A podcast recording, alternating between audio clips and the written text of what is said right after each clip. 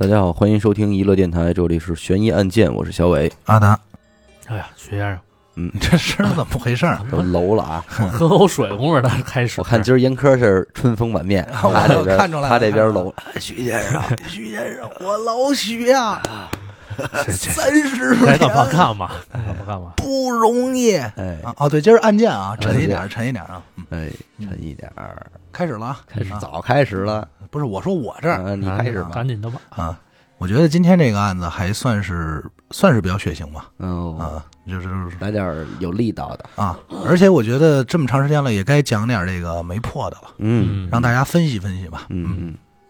咱把时间呢倒推到这个二零零三年嗯，哦十一月五号，嗯，地点呢是韩国，哦，韩国有这么一个位置叫报川市报川市啊，报川对，咱们也只需要记住这么一个地名啊，嗯因为接下来也就是这么一个地面的事儿，地名的事儿。 这个报川市啊，它在韩国不是个大城市，嗯，啊没听过吗？没没曾听过，但是据说啊，好像特盛产米酒，就人家有自己的当地的这种产物啊。酒品对对对对对，它属于它属于什么呀？它属于这种乡村式的城镇，嗯，能明白吧？能明白嗯就是日本和韩国那种乡村式城镇，可能和咱们这儿的还稍稍不太一不太样。一样。咱这边就是村儿， 啊，对，嗯对，就是村儿。它这个城市最大的特点是什么呀？就是基本上都是这个退役的军人哦或现役的军人为主，哦，基本上是这么一个大院儿啊，对，这么一个居住群体嗯啊。说白了，就比较适合咱们王祠在那儿居住对，啊。对，专见业面打招呼都是敬礼，经理那种，对，几那个老班长几杠几这对种几毛几这范儿的，嗯。所以说呢，通过这些呢，咱们大概呢，就是咱们都能断推断一下，就是这个城市的治安是非常好的。这个小那镇肯定，不谁没事上这儿来？不不敢在这儿滋事撒儿野去，对吧？啊，但是也是在这么一个治安好的小城市里、嗯小城镇里出事儿了哦，啊。这件事情的主人公呢是一个小女孩儿，嗯，就是往往是这种小女孩，我还觉得挺可怜的哈。叫什么名字呢？叫小雅，全名咱们就以后不再提了，对，对嗯咱吧不？提了啊。无论国内国外的啊，对，这个是那天我跟那个阿达回我回去我说了，嗯没跟许萌说，就以后咱们录案件，一律不用本人名字，嗯全都化名行就完了因为啊。怕说可能对死者咱不们尊重啊，咱们不或者给自己找事儿，对对对嗯对省得给人以画饼。对对对嗯。这个小雅呀，她是这个报川市某中学嗯，二年级的学生，哎，换算成咱们这儿呢，也就是初二哦，嗯啊，年龄十五岁，也对得上。青春期，呃，青春期其实呃算是吧，嗯算是身高呢一米五五不高，那这个发育不错了。 你要按这个岁数来说，体重八十斤左右。嗯，身材不错，嗯这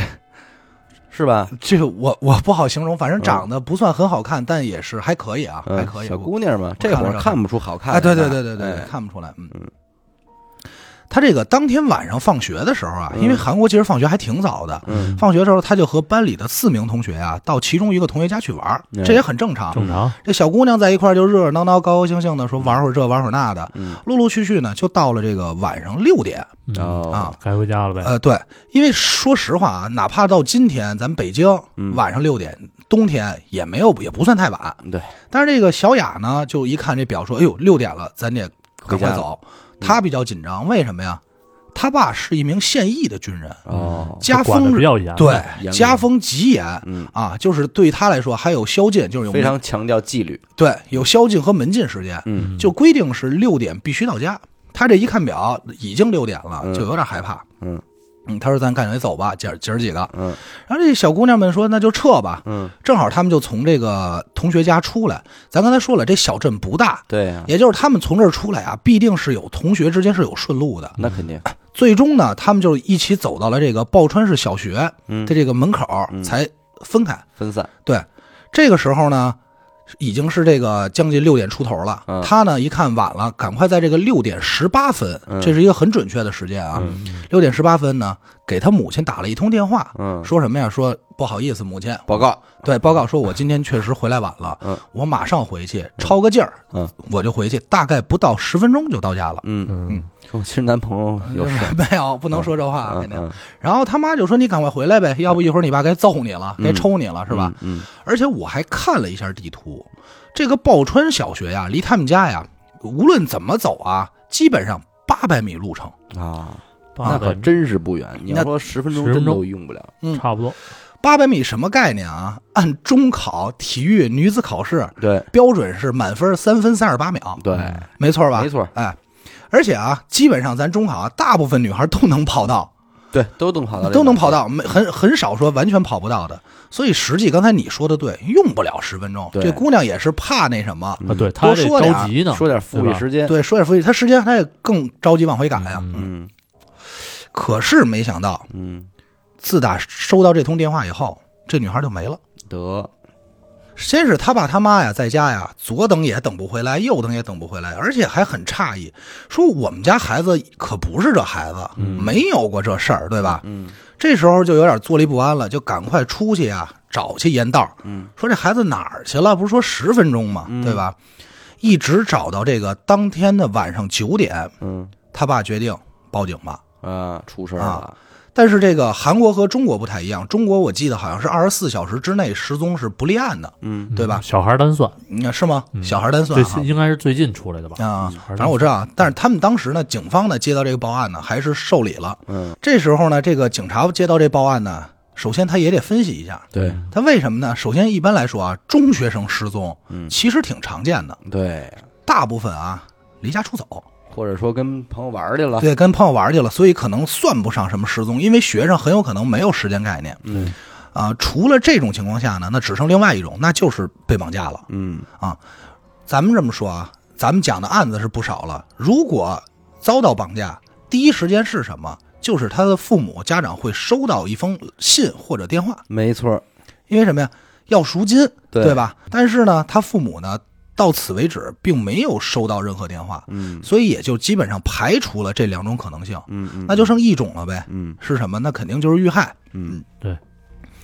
如果说这个遇害啊，一般来说，嗯，它是有一个所谓的黄金的救援时间的。对，大概是什么呢？是一个六到八小时。嗯所以当时警察呢也是很快就派出去寻找，然后跟着这个父母，父嗯母也叫着人，整个撒开网子在这儿找，但是啊，最终都是无功而返。嗯时间呢就这么一点点过去了，最终在这个十一月二十八号，也就是小雅失踪的第二十三天，嗯，其实到这儿为止啊，咱们和听众大概就能知道遭遇不测了，对，活不了了，这人，这人肯定很难了，很难了，嗯嗯这个警方啊，在距离小雅家八公里以外的地方嗯，有一些发现，发现什么呢？发现很多小雅的私人物品，哦，还不是尸体，不是尸体，哎呦，只是发现了一些私人物品，嗯其中包括什么呀？书包，嗯，还有就校服，他们韩国小孩校服那种领带、嗯，手套，哦，还有就补习班用的这些书包啊，别别这个笔记本啊、听课证有有啊嗯名，儿呗，这些。哎，许梦这说特好，正好就是所有这些有名字的地方啊，嗯，都被撕了。哦，就是就是严谨到什么程度呢？严谨到了就是说作业本上，嗯除了他写的名字以外，只要在什么本上日记提到跟自己有关的名字，全给撕了，嗯，一点都没留。 但咱这说啊，这人也是假严谨，对对吧？对，严谨的也是假严谨。那反正是是给撕了。嗯你这个你撕了人也知道这是谁的，你还不如给烧了呢。咱先不说这个物品是怎么失落的，嗯，但是单纯一个小女孩自己走到这八公里，嗯，有点扯淡。对，嗯八八公里可不太近呢，对吧？八公里就不近了。时间呢又往后过了一个月，嗯，依然没有找到这个人的下落。哦，最终在这个十二月二十二号，警察呢在第一次发现小雅散落这些物品的这个垃圾堆附近啊，嗯又发现了两个线索，嗯，一个呢是小雅的鞋子，哦，一个呢是小雅的手机哟。啊，也不知道，反正我是不理解为什么啊，就就这点东西啊，怎么就不能好好查查？嗯，你要说离得特别远也就算了，其实按说应该发现第一次之后，周边就应该接着搜了。啊，对，反正也没有特认真搜，最终是后来又发现这个什么。到这儿来看啊，其实咱们可以推断一下，这小女孩身上可不剩什么了，嗯，嗯，对吧？衣服应该还穿着呢。啊，对，衣服可能还穿着呢，但是她随身物品这可不剩什么了。嗯，也就是说这块儿很有可能不是案发第一地点，嗯，对吧？对，嗯。而且警察还觉得有一些不对的是什么呀？嗯，首先就是他为什么会把这些物品散落的这么多？对，对吧？就是一般来说，咱们哪怕说是杀人或者说是绑架，其实不太愿意留下任何线索。对，嗯你都有功夫开到八公里以外的地方，你都带着人到八公里外，你为什么不能把这些线索直接打包扔了？或者说你集中到终点，你再处理这些啊，东西嗯对，就是这些散落。当时警察也觉得这个就有点不比太较对奇，嗯就特别像是随意撇那儿的，嗯。就是看垃圾堆啊，反正垃圾日就撇这儿了可你说他要随意撇，他就不应该撕名了，啊，对，对吧？就反正就透着怎么着透，你都解释不清楚。嗯而且警察当时还有一个全新的推测，嗯，就是刚才许梦提到的，这些作业本不有名被撕了吗？对啊，警察就怀疑说，那会不会是这个犯人啊、嗯认识这个小雅，哎，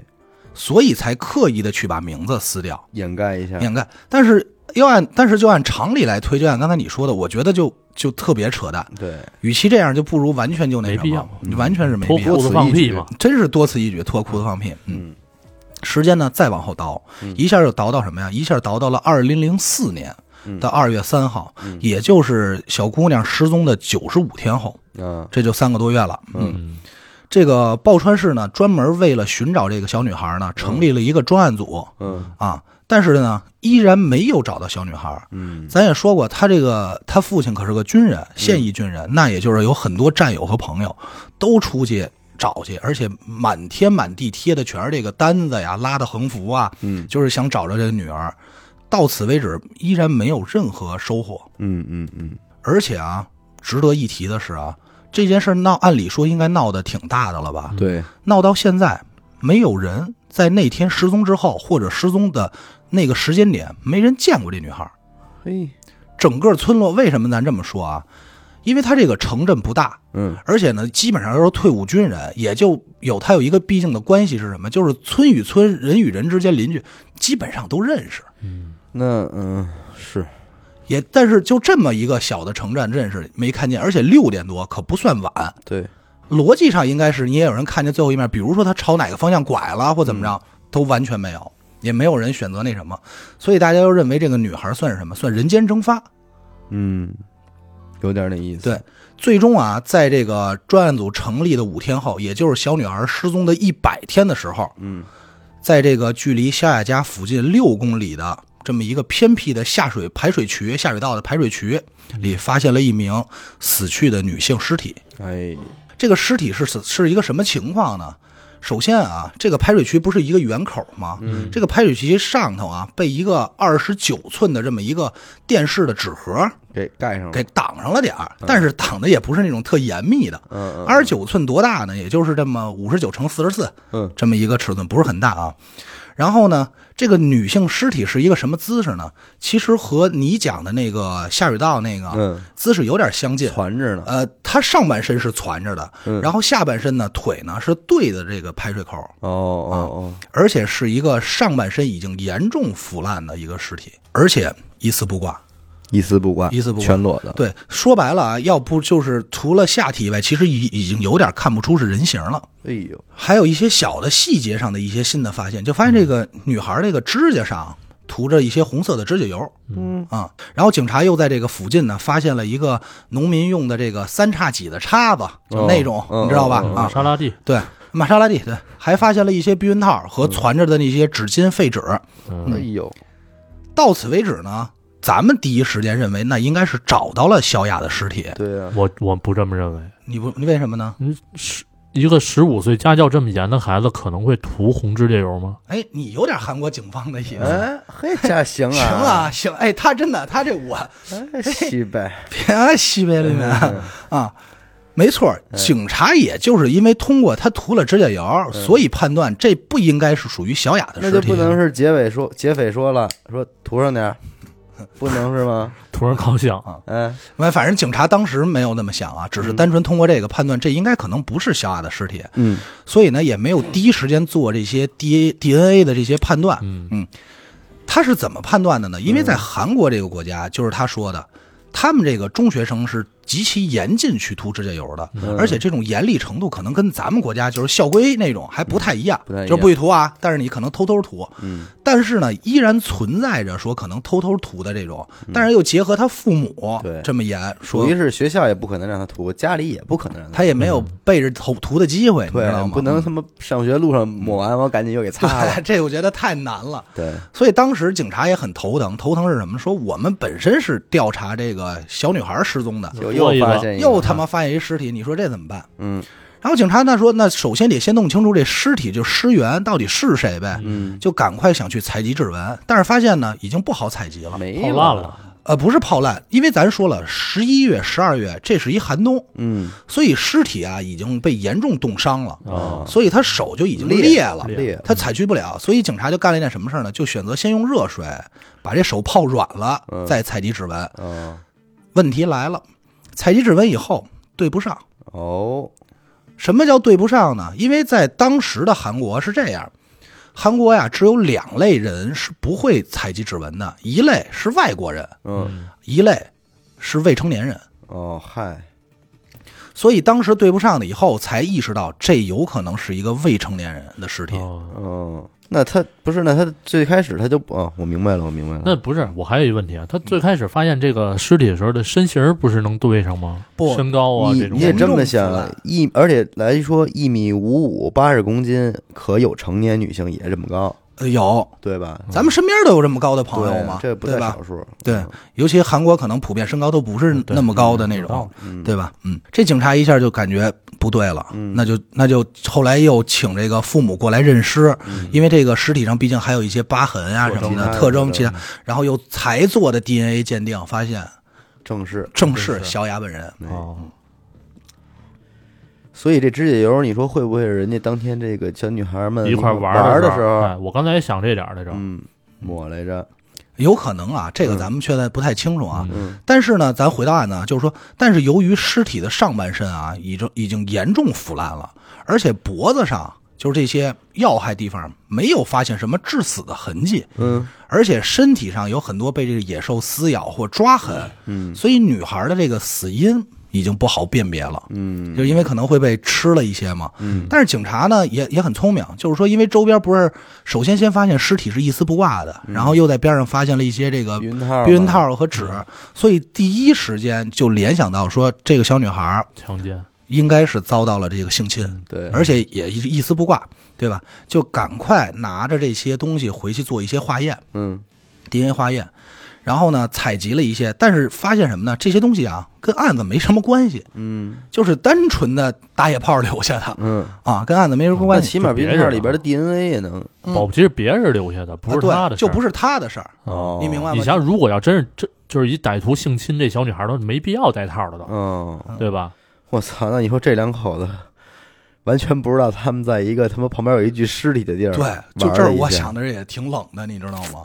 啊，但是呢，这个咱们不得不说啊，就这条路啊，正好是这村庄附近啊、特别偏的一条路，嗯没什么人走，没什么人走，后头就是山。据当地村民说呢，这地儿主要就是用来 车震的，就是玩的地儿，对，乐园，对，开心乐 园，开心乐园。这就是我相信每个城市、每个地区啊，都会有这都一些都这有种地儿。有 吗？有有有，去过吗小咱这边是伟哪儿小伟是知道一些的，到啊时候我我知道吗？到时候让这个他推荐给的咱们听众啊，有的家有的私信问他啊，听我说一句话啊，那话是怎么说来着？哪儿啊？都没家好，都没家好，那也就是因为玩过了才总结出来的呗，对吧？嗯，还是回家好。 所以在这儿啊，可想而知嗯啊，就是说一个场外啊，就是警察实际是拿了一些别人的 情愫回去调查了一下，但是咱不能嘲笑人家，不能人嘲家这我是们正经报案，我办我案没嘲笑啊，对我没嘲笑，我只是觉得这个有点有点有点胡闹。嗯嗯，然后后来呢，还又重新查了一下这个这个这个三叉戟这叉子，嗯啊，这个叉子呢是当地农民遗遗漏下来的，驶向我知道 了，就是在干过完程农活儿，干完农活回来的时候，哎这哎呦呦呦，呦啪一撒手扔地，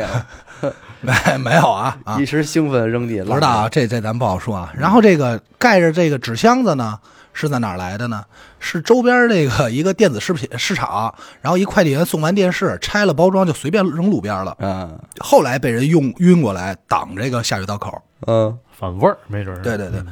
而且呢，进一步调查呢，发现这小女孩啊没有被性侵过的痕迹。哦，哎，哎，很奇怪，虽然这小女孩没有被性侵过的痕迹，但是啊，小女孩咱说了一丝不挂，对啊呀，她的校服、内衣、内裤，包括长筒袜，全都不见不了，见了，不见了。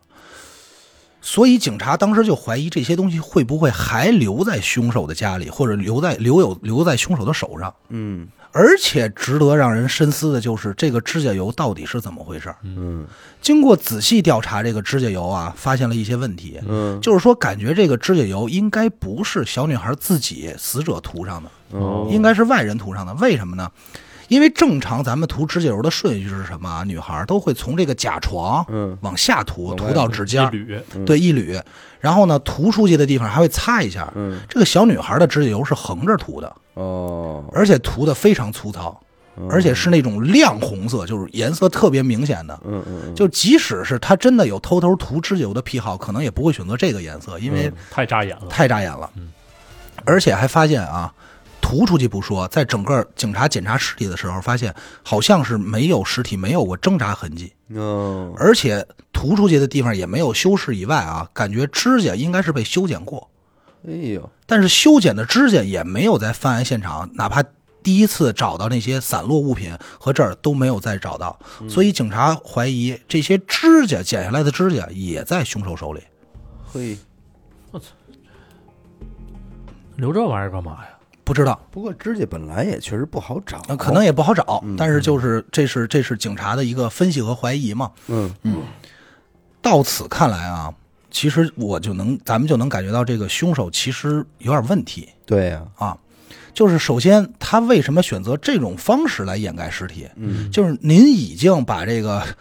小女孩带到这么偏僻的一个地方，选择抛尸了，为什么不能再远点儿，甚至于挖个坑埋了、嗯焚化、扔河里，都都会比此时此刻更容易那什么？对，他他实在是太敷衍了，这是其一。其二就是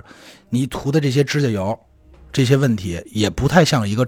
正常的那种犯案所做的事儿。对对，脑子正常的不干这事儿啊，这明显是死了以后才抹的呀，对，就肯定是死了以后才抹的。到此时此刻，警察调查这么多了，突然意识到自己犯了一个错误。嗯哦，什么错误呢？就是因为刚才许梦说的，第一时间判断这女孩不是小女孩，嗯是个成年女性，因为这个指甲油，所以她在泡开的时候其实是没有采集指甲油附近的那些线索的，直嗯接就给泡了。因为涂的时候应该会拿手捏着，怎么着会有留下一哎，些。没错，，所以很有可能会留下一些汗迹啊，或者指纹这些，但是等于一泡开嘛，也就随之而去了。是是，但是通过整个以上这些论述啊，警察得到了一些呃关于这个凶手的一些特征。嗯首先啊，凶手应该是一个变态。对啊，有点儿，对，要不他不会涂这个指甲油嘛。嗯二呢，就是凶手很有可能是一个恋物癖，嗯因为他保留的这些内衣、内裤、袜子什么的这些状态来看，应该是一个恋物癖。对，三就是种种迹象都表明，小女孩很像是被性侵过，但是小女孩确实没有遭到性侵，嗯那就认定什么呢？认定这个凶手可能极度变态，但是不太具备性能力。嗯，或者说他不想玩儿了，已经高级到不想玩儿了，呃，有可能，或者对吧说就可能是太过短小，不太不太能玩儿等等这一切吧。嗯嗯还有就是啊，分析这个犯人应该是一个比较老练的犯人，哦，为什么呢？因为你看啊，从作案到这个从案发时间开始，从这个小女孩到他们家只有八百米的路程。嗯，这八百米路路程，一没人看见小女孩之后的行踪，二紧接着这小女孩就消失了。然后也没有任何下落，后来又出现在这儿，短短的十分钟之内能这么熟练做到这些的，应该是一个比较老练的人。，对，嗯，没说出来，应该是一个比较老练的凶手，嗯，至少这不是他第一次犯案。对，或者说是蓄谋已久，嗯嗯，这是警察推断出来的。嗯嗯嗯后来呢，终于啊，是有这个村民向警察提供了一些线索，嗯，说在这个小雅失踪的当天啊，他看见过一辆白色的轿车经过，说他们因为村子很小，所以基本上挨家挨户谁家有车呀都知道，对也知道谁家的车。我也想是觉嗯，但是这车呢，他没见过。还有一个让他印象比较深的是什么呀？就是这个车开过去的时候，它的后车玻璃嗯是被一块黑布挡着的、哦，啊，所以他是觉得那这确实就比较诡异了。呃比较诡异了，说不太正常，因为大晚上的你又不挡太阳，对吧？嗯。还有就是什么呢？比较让人就是让警察感觉比较比较这个不能叫诡异，就感觉不可思议的地方是什么呢？就是小雅在失踪的当天是给家里打过电话的，打电话的时间是六点十八分，对很准确。这个一般的手机啊，警察说都会有这个记这个定位系统，嗯无非是什么 GPS 啊，或者无线网啊，或者是什么。对，但是一如果是 GPS 这种手机一旦关机了，嗯，它就失去定位功能了。但是有一种定位方法是不会失去的，虽然它不准，嗯就是什么呀？它会跟周边的这些信号塔的基站有一个定位，嗯这个定位啊是每隔几秒手机自己发出一个信号和和这个呃对基接站一下，交有一个交互，嗯，而且在这种情况下，手机即使关机了也会有这个交互。嗯但是小雅的手机是在当时打完这电话以后，定位直接消失的，也就是说，她手机里的把卡电拔了池吧和卡是被拿出来的。嗯哎呦，专业啊，警察就说，就分析，在零三年那个时间啊，嗯其实很多当地老百姓是不太知道这个事儿的，那肯定啊，就是说白了，很多人到现在也不太清楚嘛。这个太专业对了，，对，他说一般能知道这个的，不是从事这个行业，那就是具备这方面的知识。嗯，最终呢，警察在这个案子呢，一共调查了十一个月，依然没有任何突破。嗯，而且呢，还有一个警员就是在调查中没有结果嘛，就感到自己非常自责，最终选择喝农药自杀了。嘿，哎呦，自杀之前呢，还给这个小雅的父母写了一封道歉信，对不起，说这个，哎，对不起，说这个我们没能帮你找到您的女儿，然后没有找到凶手，实在抱歉，觉得特别自责。嘿，后来呢，警方也是越来越重视这个事儿嘛，就还发出公告说悬赏一千万韩币，也就是咱们人民币六万元左右啊。只要您能提供线索，有用的线索举报，我们就嗯给您这给您钱。嗯，这都不是这个缉拿犯人了，对，但是最终也没有找到任何线索。这案子就这么一直拖拖拖拖到了什么时候呢？拖到了今年的三月份，哎呦，哦，二零一九十年，嗯六年，嗯十六年年。了，韩国呀有一个电视剧，有一个电视节目，嗯就是类似于那种综艺的。这个节目呢，主要就是把当年没有解决和解决的一些特别悬疑的案件嗯嗯拿到这节目里，然后分享分享一下。分析，对，其中呢就把这个案件重新在节目里重新播报了一下嗯，然后说了一还下演绎了一下，嗯，希望说有没有有这消息个的，对来公布一下。嗯，正好在此时候就有一个举报人说举报说，我可能知道当时是怎么回事儿。嗯，有，说我大概可能见过凶手。哦，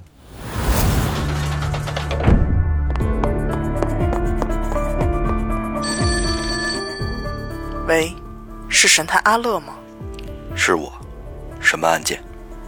没有案件。再见，哎，别别别，我是想听您给我讲几个案件。这种事情不要找我，去听娱乐电台，那我怎么才能加入组织？关注微信公众号“娱乐 FM”，加入微信听众群，那里有你想要的。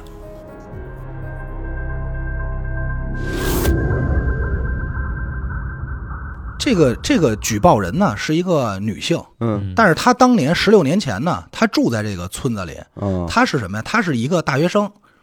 但是呢，她在是在外地上学，所以每逢周末的时候才回到这个报川市的自己家里过周末。嗯嗯她是这么一个情况。有一天晚上呢，周五呢，她这个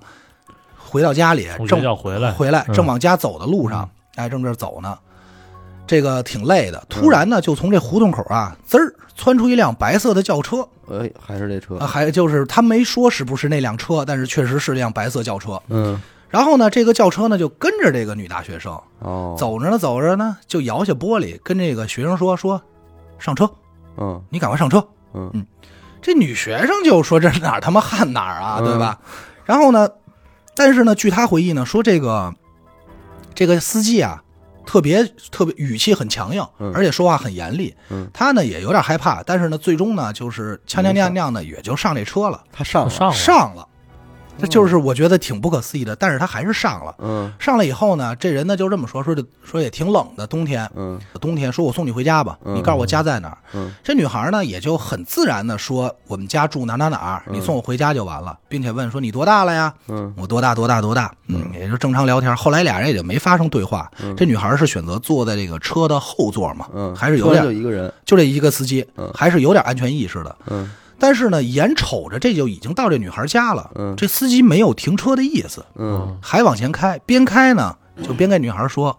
说你看我这么大岁数了，嗯我也没结婚，嗯哼我也没女朋友，嗯，咱俩附近找一个咖啡厅，找一个开心乐园，找一个咖啡厅喝点东西吧。嗯这女孩就有点害怕了，嗯然后就有点不乐意了，嗯，所以就在这车行驶的过程中啊，突然开门选择跳车了。哎呦明智，，嗯，明智还是比较机智的啊。对对对，跳车以后呢，他又很害怕，嗯害怕什么呀？不敢回家了。嗯，他知道他们家住哪儿啊哎，，对，也没敢报警，又怕报完警以后人说人家没干什么呀嗯，对，对吧？再报复又害怕，所以呢，赶快就又回到学校了。哦，等于又过了一个周末才回到自己家里。嗯，嗯等回来的时候，发现整个这个小镇贴的全是小雅失踪的信息，哦，也就是说，他发生这个事儿是在小雅失踪之前前的一个星期，嗯嗯不是当天吗？不是一个星期，就是上一个星期他发生这个事儿了，这一个星期回来小雅失踪了，哦，那这个就就可疑性就很大了，这个可疑性就很大了。包括咱们之前有村民举报说看一个白色轿车，那很多方面都指向的是这个男性呗。对，嗯后来呢，这个电视台报道这以后呢，警方对这个事儿呢也很重视，说终于有是这么一个嫌疑人了。对，然后呢，赶快呢就把这女性叫过来，选择了一个咱们看来有点稍稍有点扯淡的方法，我不太清楚啊。嗯先给六万块钱，不是，先给女孩催眠，让她在这个哦催眠过程中回回忆忆一下当时的那个情景，细节。对，因为这个案子就是已经十六年前，实在太长了嘛，所嗯以其实这个女孩对这个司机长相也不是很清楚。嗯但是呢，尤其他坐在后座，但是他还是回忆起了细节。嗯首先啊，他印象中啊，司机的手指啊很细长，哦，而且啊，这个司机啊皮肤很好。嗯最重要的是，他看到的时候，看着这个司机的手指啊是涂着指甲油的，有，是那种没有颜色的指甲油，嗯就是那种亮亮的。嗯，他也当时觉得是比较诡异的嗯嗯，啊。而且司机的这个身材很娇小，哦，并且还回想起来这个车牌号是什么什么七三五，嗯是在这点儿，就这一些线索9315之类的没没有，嗯， 你大 爷！这是九三幺五之类的嗯那，那你那这车贴膜了呗，是不是嗯？改红色了，你给我歇会儿，你这这这都给我查出来了，我这违章记录什 么的，万一听众里有交警嗯呢？这是有交警帮我铲个单子， 真的，我铲单子我这罚我不少钱了，嗯老说违章停车，嗯。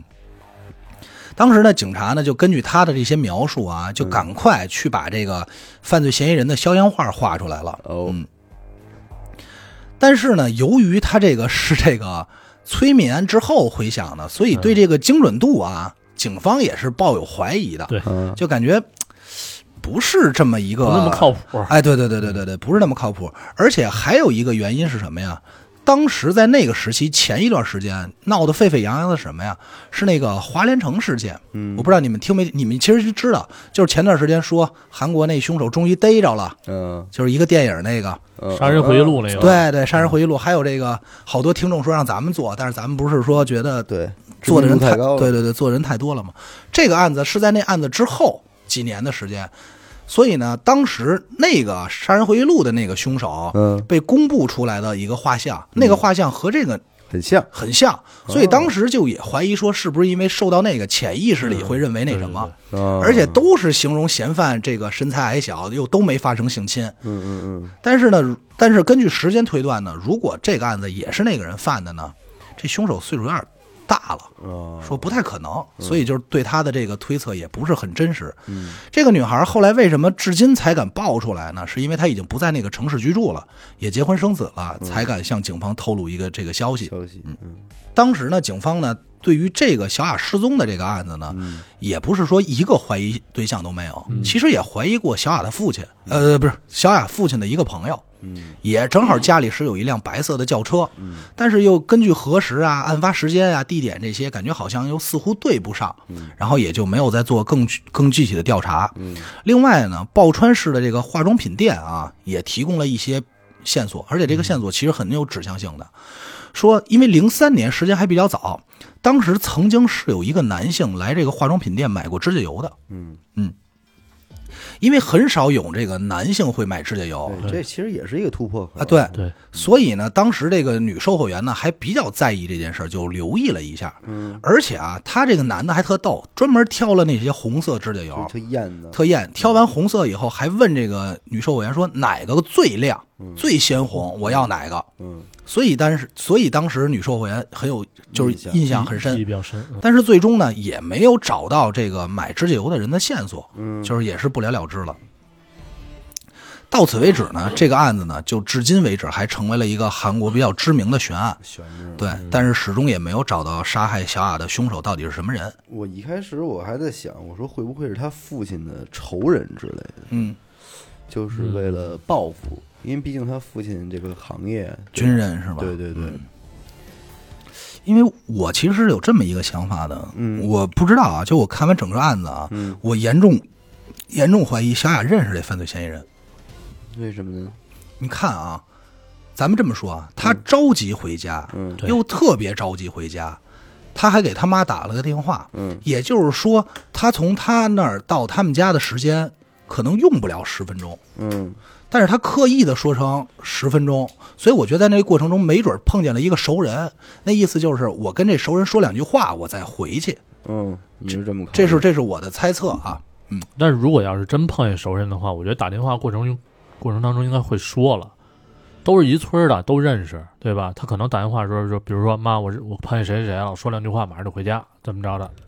而且你说对八吧百米，咱刚才说了，你跑着是三分半，嗯，你要走着的话，对吧？十分钟也差不多。差不多了。他哼不至于自己按中考的分速度回个家什么他要的。真着急，那可就真跑呗。嗯，对，，真着急，我觉得他应该是真着急的，因为他应该还挺怕他爸的。对，嗯，反正我觉得这个这个中间这个过程，如果他真遇见熟人的话，十分钟有点太短了，嗯，嗯，会觉得有点太短了。那咱们其实可以推断，小雅应该是被装车带走的，他是怎么死的呀？死因有死因没有调查出没有来。调查出来？对，因为发现尸体的时候时间已经过了一百天了，嗯嗯，就已经高度腐烂了，高度没法腐烂，测了而且就是已经查不出来了没。有喂明明显外伤吗？外肯定看不出来肯外定伤看了，。嗯哦因为他已经被这个野狗啊、这些动物啊，就是抓啊、挠啊，嗯吃了一部分了。哦，嗯，这我我严重，我我感觉是还是认识的，因为是这样啊，嗯，你在八百米的路程之内啊，他无论是怎么样，他村儿可不大，对，你要把一女孩迷晕了，再扛着这女孩走，嗯太过明显了。嗯，也就是这女孩可能会主动跟着这个人走，嗯嗯所以我我从这点揣测揣测，我也觉得他俩可能是认识。嗯如果这个白色轿车说的是属实的话，嗯那会不会有这种可能？就是这个一个男性说：“那我送你回家吧，哎嗯，有可能。对吧？”嗯，然后遭遇不幸了，那很有可能啊。对吧？嗯，其实八百米开车的话，更快点儿吧。不，其实不太好确定，因为我看了那条不是，它是条小路，你知道吗？嗯嗯，就还不是那种大路，说没准走车会更快那种。嗯有时候这种穿胡同的吧，小车可能反而更慢，开汽车。他是先拉着出去，然后又又扔课本儿，又扔书包，然后再再去弄的这个事，嗯就是我刚才刚才你说的是这个尸体是六公里，对对吧？然后东西是八公里，八公里。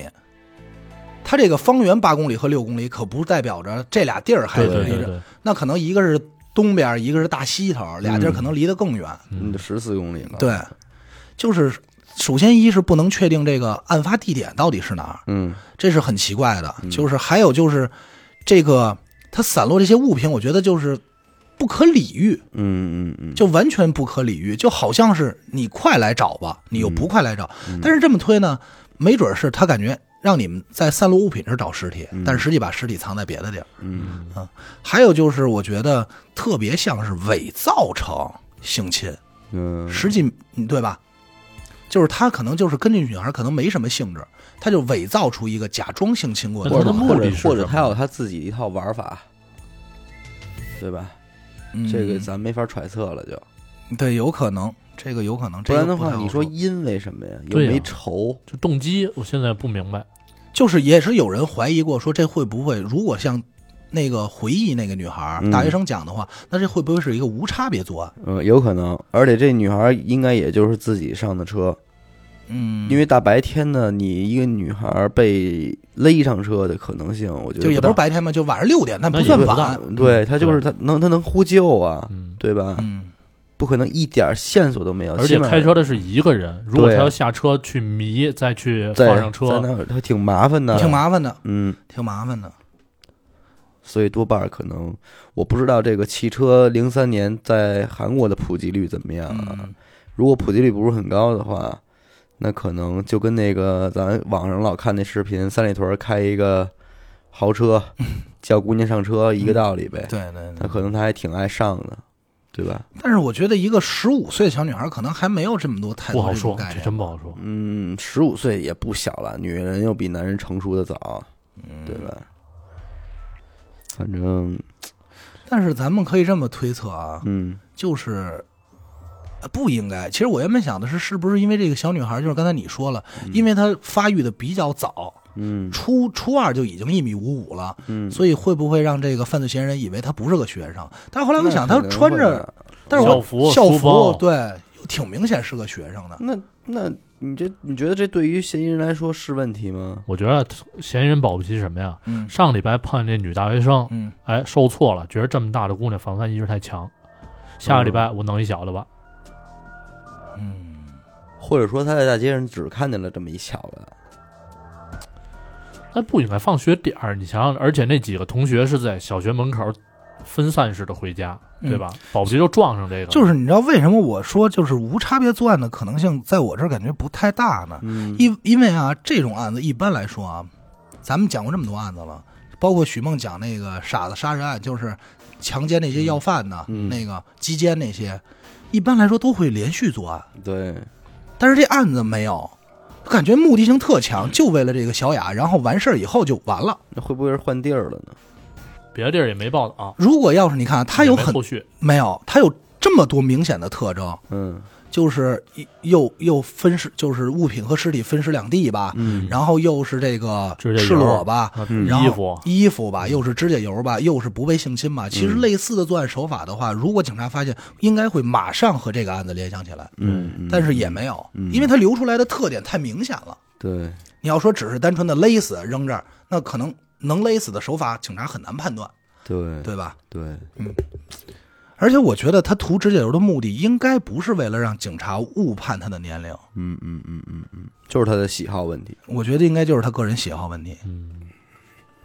有点变态嘛。嗯，因为你想啊，如果是随那个无差别作案，他不可能先背着指甲油，然后来决定这到底是一成年人还是未成年人，我再给他抹，嗯，对吧？应该就纯是他个人爱好。而且可能还把这些剪下来的指甲和这些衣服都藏在自己家里，其实还是挺挺挺膈应的。挺膈应。行吧，咱们也让听众们来想想，对对对，对吧？然后咱们这一期又得抽抽评论了，嗯，抽的说是哪期啊？这回咱们要抽的是第一百六十一期《探秘轮回转世》这期节目的下方评论啊。我这个是 L I M 林啊，波段号是这个 F M 三六四二零九九五啊，这位听众这林好像也是买过咱东西吧，代购那边儿。应该是嗯，好像是来下一个你们徐梦。 G L A D N E S S 嗯，啊，波段号波段号是 F M 九三三六八三四五。好，嗯下一个